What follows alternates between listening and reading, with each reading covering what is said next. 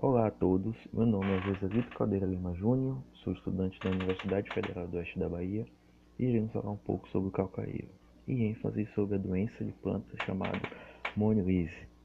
O calcaíro era uma planta nativa da floresta amazônica e seu centro de origem está nas bacias do rio Amazônica, tanto nas terras baixas, dentro dos bosques escuros e úmidos sob a proteção de grandes árvores, até os dias atuais o calcaeiro é cultivado sob a sombra das árvores, seja estado natural na Amazônia ou no sul da Bahia, em plena Mata Atlântica, por meio de agroecossistemas, chamado calcaeira cabruca, onde se as plantas do calcaeiro sob a sombra, a sombra da Mata Atlântica após o mesmo tecido raleada ou cabrocada.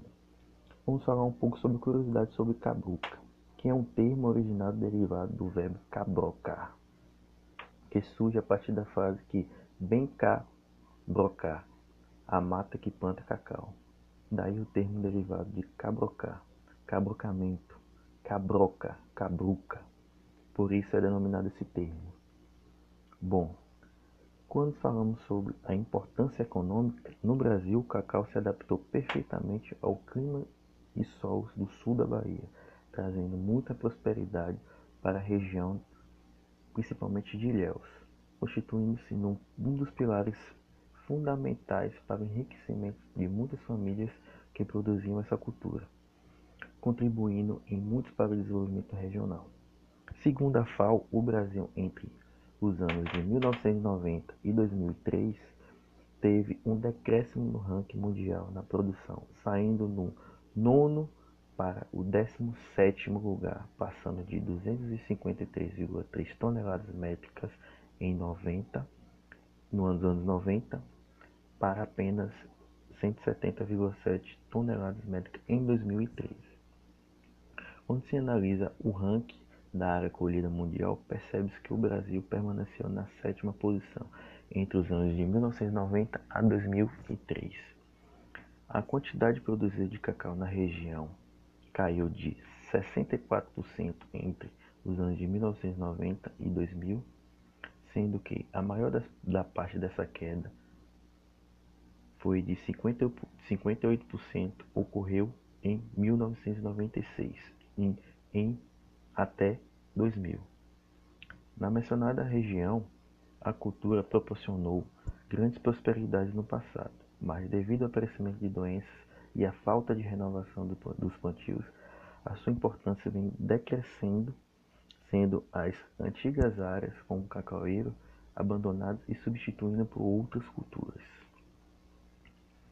Bom, em decorrente de todas essas situações, é, vamos falar um pouco sobre a doença da moniliase, que seria uma das principais doenças que causa é, a perca da produtividade em alguns países onde essa, essa doença está em destaque.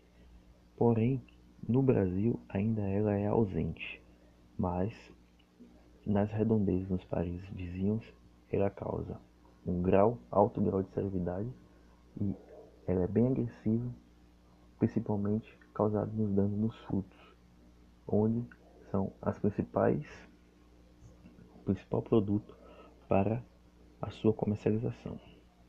Quando falamos em sintomas da monilísia, é causada por um fungo chamado Moniliphytophthora horeri, que acaba somente com os frutos do cacaueiro em qualquer fase de desenvolvimento.